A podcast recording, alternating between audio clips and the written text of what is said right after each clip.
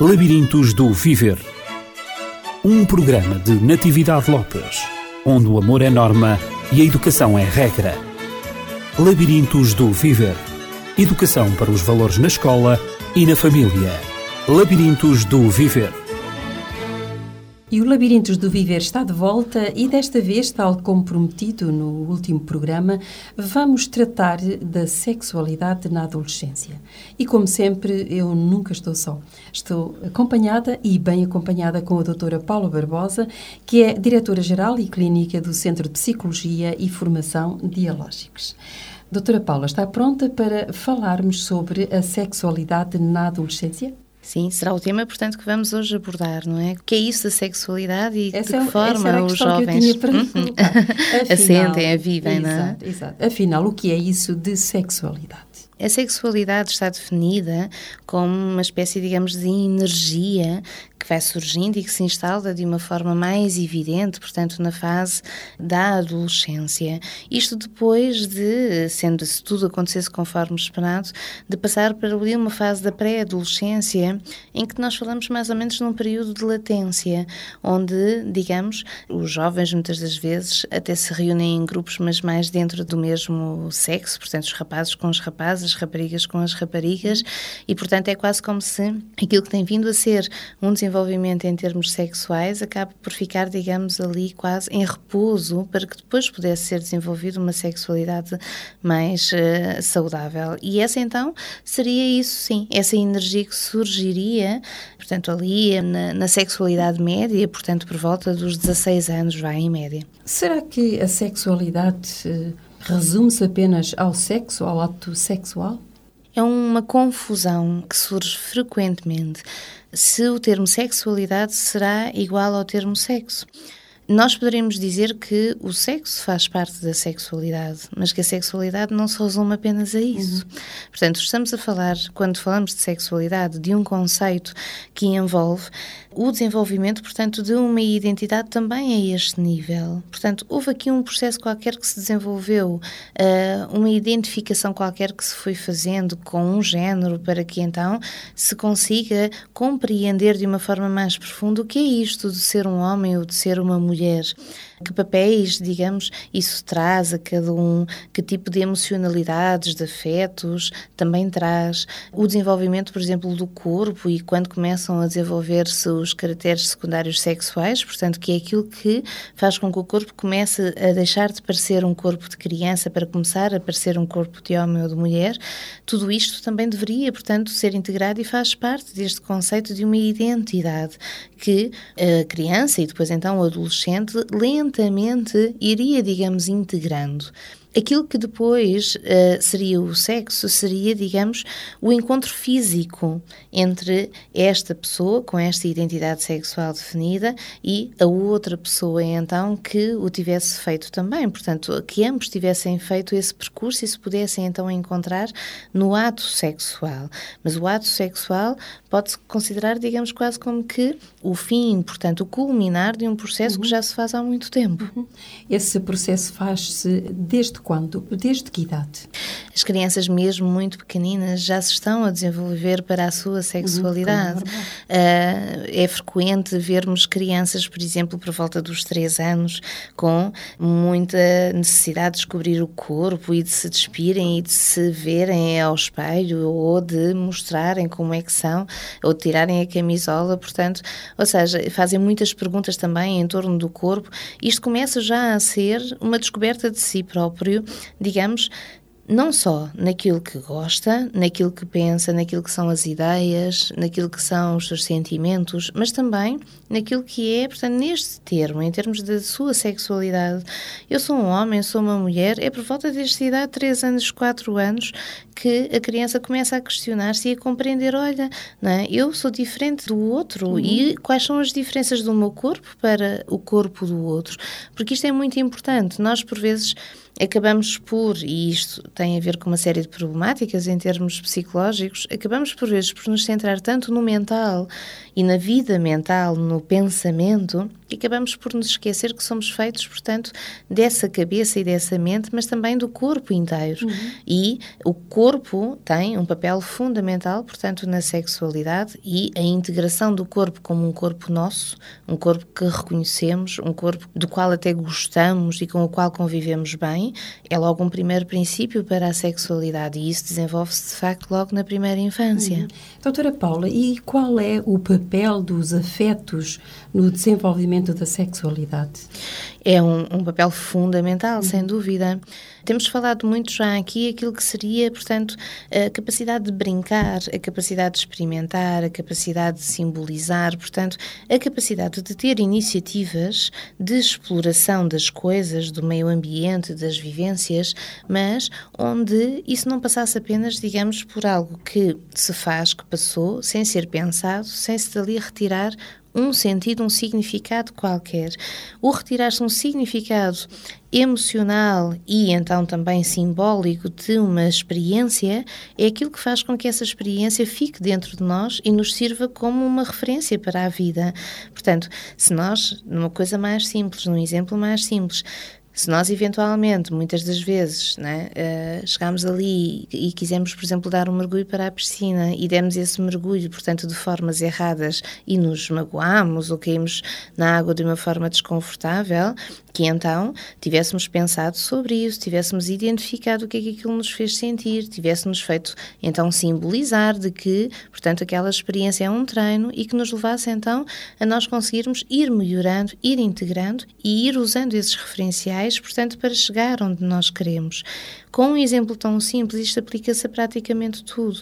Na sexualidade seria exatamente igual. Nós teríamos, portanto, que fazer um desenvolvimento para a sexualidade, num sentido em que o uso do corpo e o encontro com o outro através do corpo, que é na verdade disso que estamos a uhum. falar, pudesse também ter este simbolismo, pudesse ter sido pensado, pudesse criado referências próprias e pudesse ter então também trazido quase acoplado uma referência emocional e afetiva, uh, digamos que então nos permitisse retirar um simbolismo daquele encontro. Isso seria fundamental. Então podemos dizer que o afeto, a ternura, o próprio conhecimento do corpo, aliás, como acabou de referir, a exploração dos limites relacionais, a própria comunicação que fazemos com o outro, com o sexo oposto e com os outros também, do mesmo sexo, a própria companhia, tudo isso, o prazer pessoal que nós temos do encontro com o outro a nível afetivo, o prazer que damos aos outros e que sentimos que eles próprios vivem esse mesmo prazer, fazem parte da nossa sexualidade.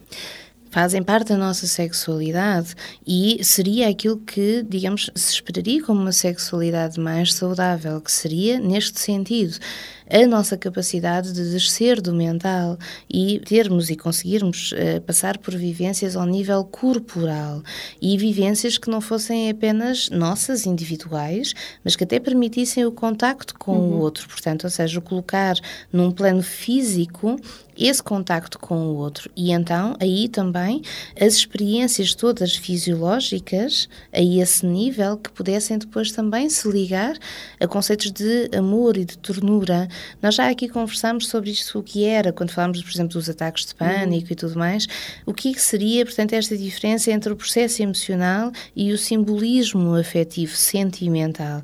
Portanto, o que é emoção é algo que fisiologicamente o corpo processa e depois o sentimento é algo que o pensamento, através de vivências que se vão repetindo, vai dando nome, vai deixando mais perdurar no tempo, vai identificando ali um uhum. sentimento qualquer. E reconhecendo. Uhum. Ora, se nós estamos a falar aqui de emoções primárias, quando falamos a este nível do desenvolvimento afetivo, reconhecer, aprender a reconhecer os sinais no corpo do medo, da tristeza, da raiva, então como reconhecer e tornar, digamos, mais concreto, não é, mais objetivo, a noção do amor, da ternura, como é que isso poderia, digamos, uh, chegar a um ponto em que nós conseguíssemos, de facto, concretizar quase ali isso e perdurar num sentimento qualquer. E isso faz-se muito através do corpo. Primeiro, num contacto muito físico, portanto, com os primeiros cuidadores, com os pais, com quem os substitua, e depois então, uh, mais tarde, com aquilo que seria um uso do corpo para essa sexualidade e para esse simbolismo desse amor e dessa ternura, ou seja, dos sentimentos que pudessem acontecer na prática com o outro. Sim, doutora Paula, fala-se da inclusão da disciplina de educação sexual nas escolas. Qual é a sua opinião? Acha que está adequada a educação sexual ser feita nas escolas? E tenho por detrás desta uma outra, uma outra questão, porque há a educação sexual e há a educação para a sexualidade. E eu coloco a questão se são uma e a mesma coisa, educação sexual e educação para a sexualidade. E se a escola efetivamente eh, deve fazê-lo, educação sexual ou educação para a sexualidade. Tem-se defendido muito a questão da educação sexual nas escolas e tem-se defendido que essa educação sexual seria, digamos, ou teria como objetivo a educação para a sexualidade. Mas há diferenças nestas duas coisas. Uh, muitas das vezes a educação sexual prende-se com aquilo que seja o anatómico, o físico e a ação. Ou seja, uhum.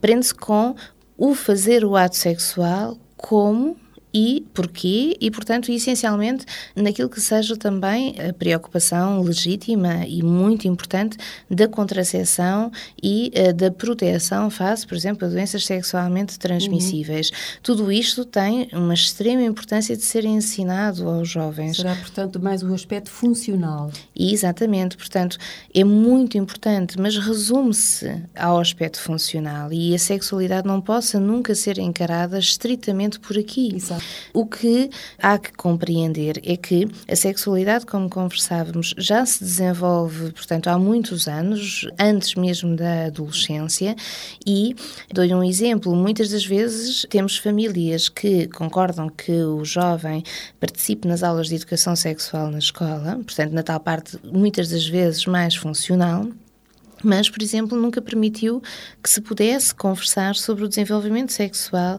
sobre o tornar-se homem ou tornar-se mulher daquele filho em casa. Uhum. Isto é algo absolutamente errado, porque uh, o jovem, assim como em todas as outras coisas no seu desenvolvimento, precisa de ser ajudado a pensar, a encontrar os seus referenciais, a encontrar um simbolismo, um significado e então isso sim depois um afeto, um sentimento nas coisas.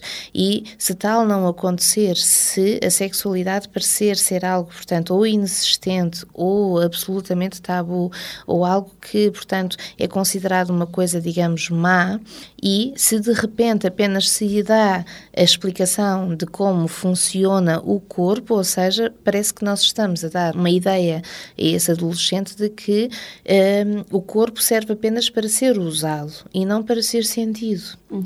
O objetivo da sexualidade, e então daquilo que seria não uma educação sexual, mas uma educação para a sexualidade, seria no sentido, sim, de aprender a funcionalidade, de aprender a proteção, de aprender a contracepção, mas também de aprender a sentir o corpo e o que de facto simbolicamente acontece entre o seu corpo e o corpo do uhum. outro de aprender, no fundo, a relação, a relação com o outro, a todos os níveis. A todos os níveis. Uhum. A noção da entrega, a noção da sintonia, a noção, portanto, de, de estar com, desse encontro e a noção de conseguir encontrar ali um simbolismo afetivo conjuntamente com o outro. Exatamente. E isso, sim, é uma educação para a sexualidade. Uhum. E, portanto, ajudar o adolescente a ir crescendo e a ir pensando na importância disto, no que isto lhe possa, de facto, trazer, de que o encontro encontro sexual não seria apenas mecânico, funcional, físico, como outra experiência qualquer. Disso se fazem uma série de brincadeiras, uma série de atividades, mas que a sexualidade é e pretende ser muito mais do que isso. Seria, portanto, algo que pudesse também funcionar como um preenchimento, uma gratificação para ele enquanto pessoa, uhum. para que então pudesse sentir-se feliz, satisfeito, amado inteiro, digamos, através da sua sexualidade. Poderíamos dizer que a funcionalidade da sexualidade está mais revestida do seu aspecto erótico e não propriamente do aspecto humano, de um aspecto onde se possa sentir o prazer de ser pessoa, o prazer de dar prazer ao outro pela companhia, pelo afeto, pela consideração que se tem pelo outro, pelo respeitar o outro, na pessoa que ele é, na troca recíproca uh, de sentimentos e tendo assim prazer de uma convivência mútua, não é? Que foge completamente ao aspecto erótico da sexualidade. O aspecto erótico tem a ver com a forma como o corpo fisiologicamente reage uhum. em termos enérgicos a qualquer coisa. Por isso Portanto, que a sexualidade inicialmente seria uma energia, não é? Exatamente, portanto, é considerado uma energia. Porquê? Porque como qualquer emoção, ela acaba por ser uma resposta fisiológica. O corpo tem ali uma reação qualquer, mas essa reação não pode ficar apenas nesse plano, portanto, corporal e ali quase pontual. Ela tem que ser ligada a um simbolismo qualquer ou desaparecerá, digamos, desse mesmo corpo. Uhum. Dou-lhe um, um exemplo que por vezes possa parecer nada ter a ver, mas na verdade as coisas já aqui começam. Quando nós temos uma criança mais pequena e lhe damos, imaginemos hoje um brinquedo, ela naturalmente vai sentir toda essa energia, toda essa excitação mesmo física perante uma coisa que é nova, perante uma coisa que desejava e, portanto, ela provavelmente vai ter ali uma reação né, de euforia perante o brinquedo. Quantas são as crianças que brincam com o brinquedo um bocadinho, estão ali um pouco e depois põem o brinquedo de lado, uhum. desinteressam-se e só voltam a experimentar a mesma euforia se eventualmente lhe dermos algo novo. Então, o que é que se está a passar aqui se isto continuar para sempre assim? É aquilo que depois se vai passar precisamente com o seu próprio corpo e com o corpo dos outros. Portanto, sempre que há um encontro qualquer, vai haver uma energia imensa, que então é mais, portanto, dessa erotização uhum. e não vai ter ali um simbolismo qualquer. Porquê? Porque são as chamadas relações instrumentais que se estabelecem primeiro com as coisas e depois com as pessoas. E nas relações instrumentais, o corpo reage excita-se, contenta-se, mas é algo pontual, acontece ali e logo a seguir terminou. Uhum. Só fica dentro da pessoa como representação se a pessoa, enquanto já criança, começar a ser ensinada a dar importância às coisas, a brincar com o brinquedo, não só porque é novo, porque apareceu agora, porque gerou essa excitação, não, também porque tem um simbolismo, porque quando nós temos aquele brinquedo, nós até nos vamos lembrar daquela pessoa que gosta tanto de nós, ou que fez aquele esforço, por exemplo, para dar aquele brinquedo. E então, esse simbolismo é aquilo que vai fazer com que isso fique na criança e vá perdurar, não vá desaparecer, e então vai voltar mais vezes a vontade de entrar em contacto com isso. Uhum. O mesmo se passará depois exatamente nas relações entre as pessoas. As pessoas, portanto, serem não instrumentos para que, então, naturalmente, perante um contacto haja, portanto, uma elevação daquilo que são as respostas fisiológicas, mas que depois nada representem a partir uhum. daí. Talvez por isso os adolescentes, e não só, saltem de relação em relação porque esse vazio, no fundo, há um vazio emocional que se instala na medida em que não responde à parte emocional da pessoa, mas sim apenas à parte fisiológica, mecânica. Sim, não havendo a, a, representação simbólica, Exato. não há representação afetiva. Uhum. E se não há representação afetiva, nós podemos nos descartar daquilo que temos, da pessoa, do objeto, do que quer que seja, sem qualquer problema. Uhum. Se aquela peça que lá está em casa não tiver ali um simbolismo qualquer porque representa, por exemplo, uma oferta de alguém muito querido, se quer com facilidade a peça desapareceu ou partiu-se e nós não sentimos nada por ela. Uhum. E é isto que se vai passando muito nas relações interpessoais, e nomeadamente ao nível da adolescência hoje em dia. Doutora Paula, escola, seria bom talvez um, referir as atitudes sexuais que caracterizam os adolescentes hoje em dia, porque é importante que o nosso auditório possa identificar uh, nos adolescentes uh, precisamente essas características.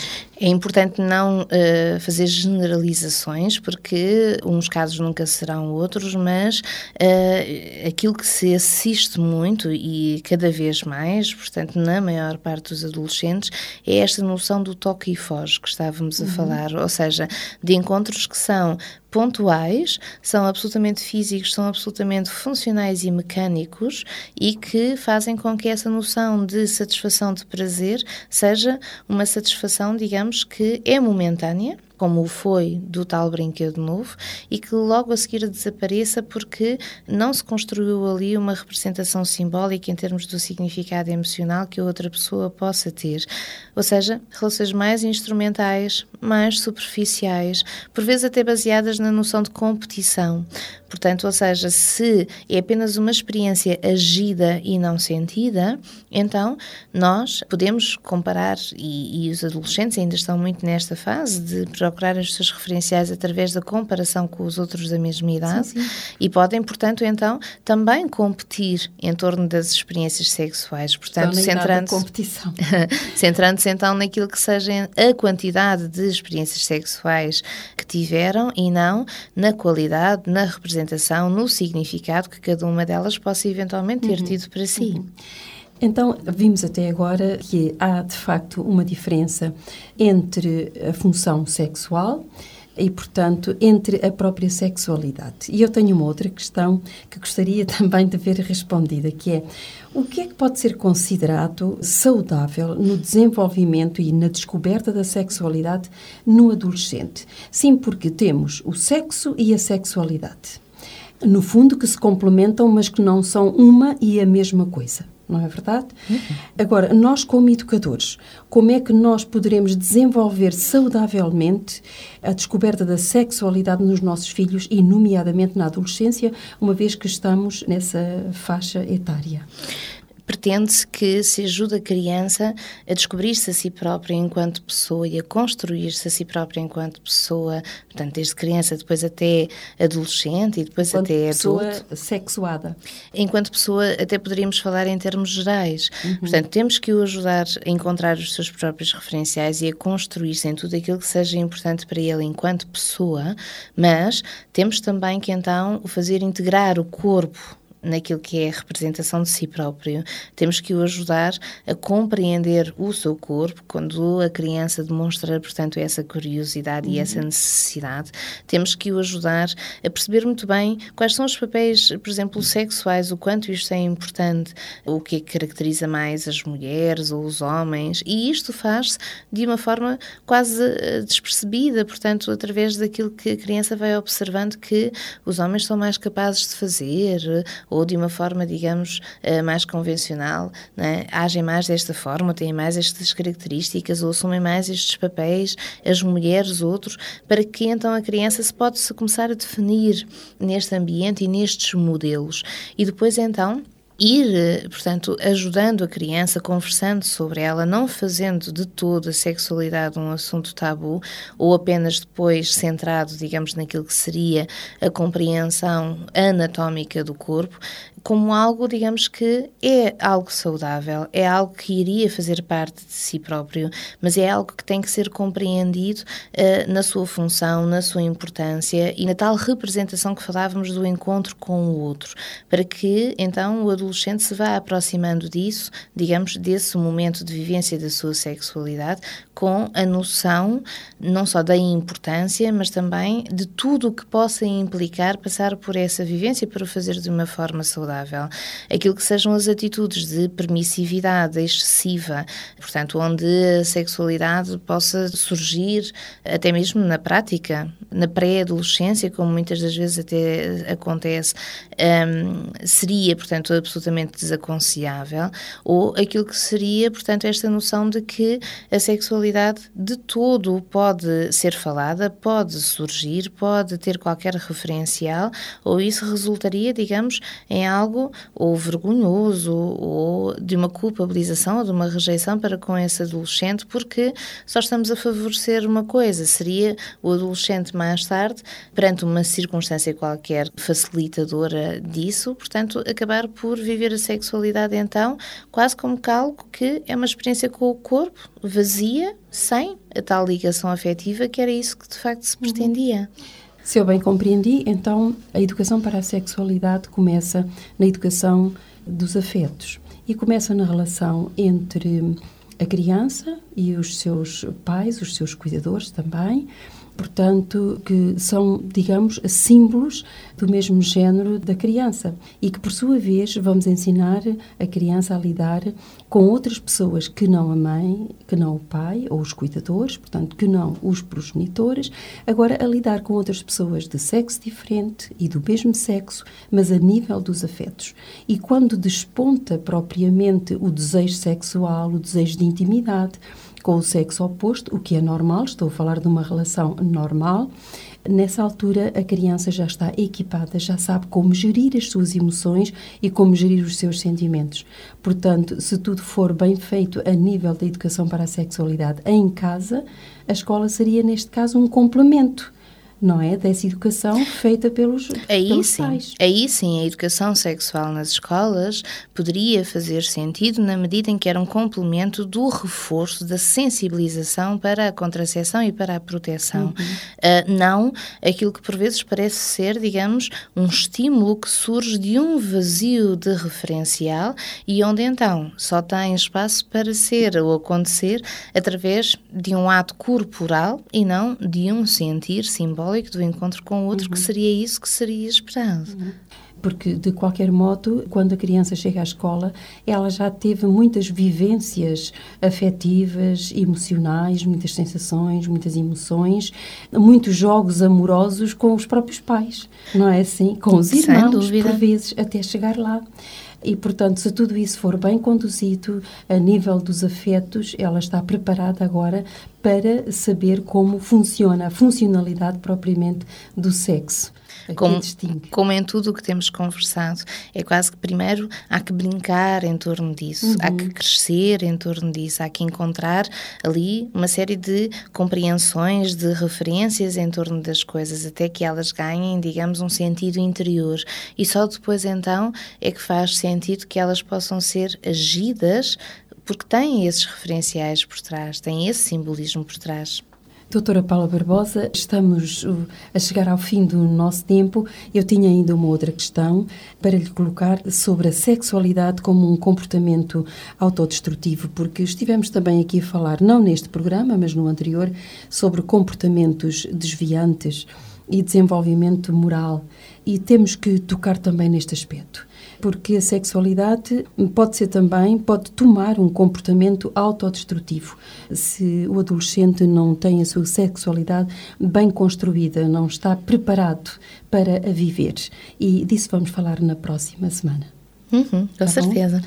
Então será o momento, doutora Paula, de falar nos contactos da Dialógicos. Como é que os nossos ouvintes podem chegar a Dialógicos?